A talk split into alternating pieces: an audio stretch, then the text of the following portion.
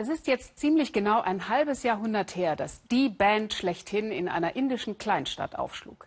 Ende der 60er Jahre hatten die Hippies fernöstliche Philosophie und Meditation entdeckt, pilgerten zu Tausenden zu Gurus und in die Ashrams. Rishikesh, die Kleinstadt am Fuß des Himalayas, liegt in der Nähe einiger heiliger Orte. Da wollten auch die Beatles meditieren. Hindus glauben, dass eine Meditation in Rishikesh zur Erlösung führt. Was aus dem Sehnsuchtsort heute geworden ist, hat sich Markus Spieker angeschaut. Indien von seiner ganz besonders idyllischen und heiligen Seite. Aus dem Himalaya kommt der verehrte Fluss Ganges herab und an seinen Ufern ist Erleuchtung angeblich garantiert. Dass sich das herumgesprochen hat, verdankt Rishikesh ihnen. John, George, Paul, Ringo.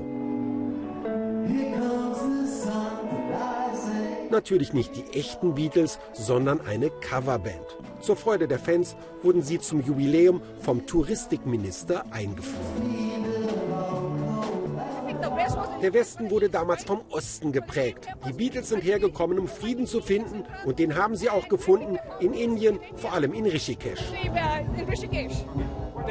Es hieß damals, die Beatles sind größer als Gott. Aber alles ist Gott und Rishikesh hat ihnen geholfen, zu Gott zu werden auf jeden Fall zu besseren Musikern zu werden. Das bestätigt die Band, die wie das Original aus Liverpool. Rishikesh hatte eine große Wirkung auf die Beatles. Ihr berühmtes White Album wurde hier geschrieben. Sie haben komplett neue Musik komponiert, die zum Inbegriff für die 60er wurde. Es ist toll, hier zu sein. Sehr gut, sehr gut. Hier, wo die Beatles damals hausten hoch über dem Ganges im Ashram ihres Gurus Maharishi Manesh Yogi, der auch die sogenannte transzendentale Meditation, kurz TM, begründete. Der Ashram ist seit vielen Jahren verwaist und dient neuerdings als Museum. Eine Ausstellung führt zurück in die Wochen, als die Beatles mit 50 Gleichgesinnten meditierten und musizierten, bis sie vorzeitig abreisten. Angeblich war der Guru den Frauen in der Gruppe zu nahe gekommen.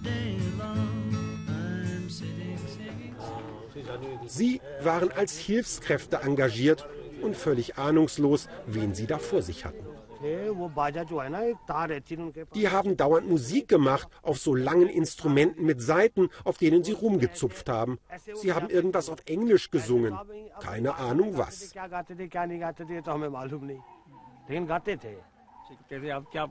Meditiert haben sie auch, aber wie genau weiß ich nicht mehr. Nur, dass es stundenlang ging. Zwei Touristinnen aus Hamburg besichtigen die Gemäuer. Für Katrin und Anne ist das alles weit weg.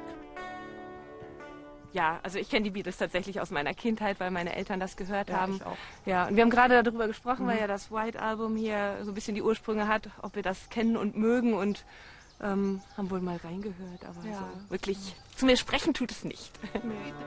und was ist mit den Hippies, die im Gefolge der Beatles hierher pilgerten? ich fühle mich da nicht so verbunden. Ich komme her für Inspirationen und einen anderen Blick auf die Welt. Ähm, aber mein Ziel und mein Wunsch ist es jetzt nicht so tief einzutauchen in eine andere Lebensform. Das ist schon eher etwas für Sie. Auch auf den Spuren der Beatles, aber in strikt spiritueller Mission. Die Teilnehmer des Internationalen Yoga Festivals. Fast 2000, die meisten aus Europa und den USA, veranstalten eine Beatles-Gedenkmeditation.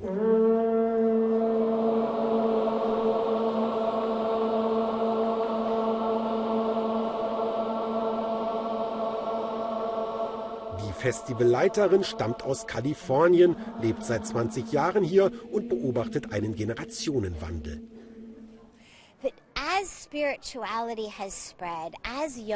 Spiritualität und Yoga werden ja immer erfolgreicher. Anders als die Hippies, die aussteigen wollten, die Nein sagten zum Establishment, sind die Leute heutzutage positiver. Sie wollen ihr Leben nicht radikal umkrempeln, sondern durch Yoga bereichern.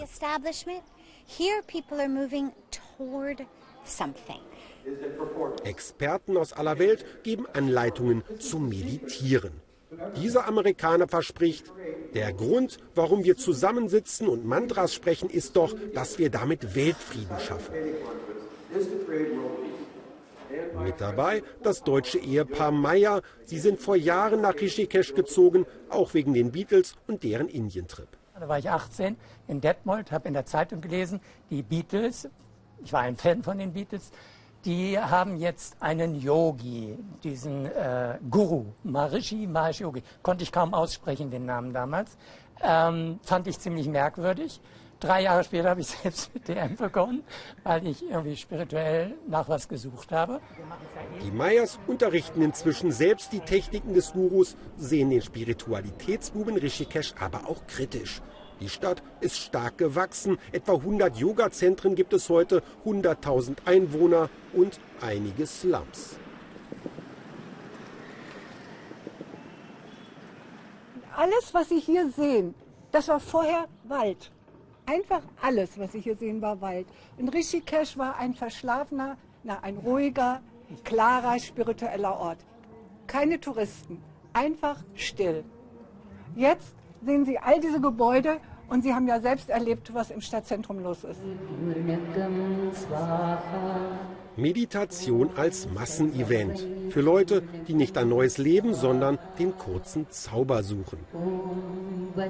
Für Katrin und Anne ist Rishikesh auf ihrer Indien-Rundreise nur eine Station. Aber das war es ja auch für die Beatles, die echten und die Kopien. Nach ein paar Shows sind sie wieder weg. Ehepaar Meyer aber will bleiben und hofft, dass es nach dem Jubiläum wieder etwas besinnlicher wird.